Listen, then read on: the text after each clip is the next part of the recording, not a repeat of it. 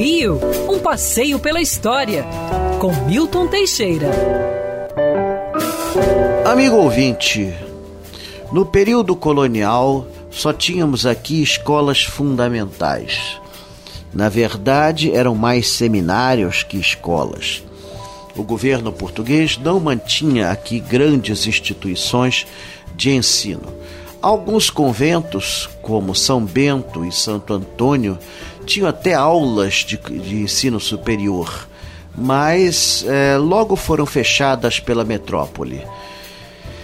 É, na, tínhamos também uma aula de engenharia e desenho considerada fundamental. Essa, aliás, existia desde 1697.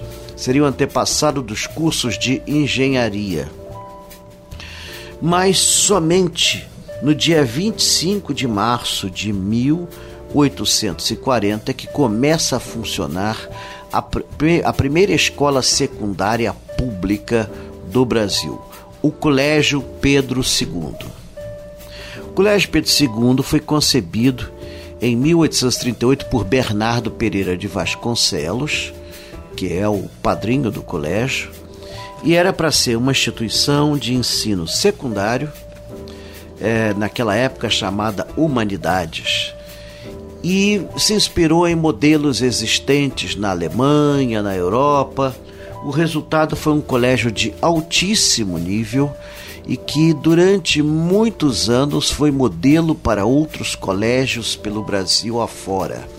O Colégio Pedro II detinha o melhor corpo de professores, alguns deles os maiores intelectuais do império e que participaram do governo, sendo chamados por Dom Pedro II para ser seus ministros, tal a inteligência e a capacidade desses mestres.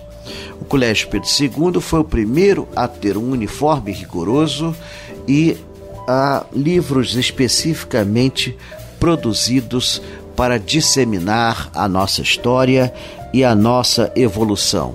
Sempre foi ali na esquina da Rua Larga, que hoje é a Marechal Floriano, com a ruazinha que ali tem, né? E é um prédio bonito. É, o início dele foi projetado por Granjão de Montinheiro, um prédio térreo. Em 1875 foi erguida a nova sede projeto do arquiteto Bittencourt da Silva. Essa nova sede é tombada pelo patrimônio histórico e artístico nacional. Quer ouvir essa coluna novamente?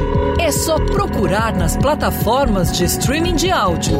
Conheça mais dos podcasts da Band News FM Rio.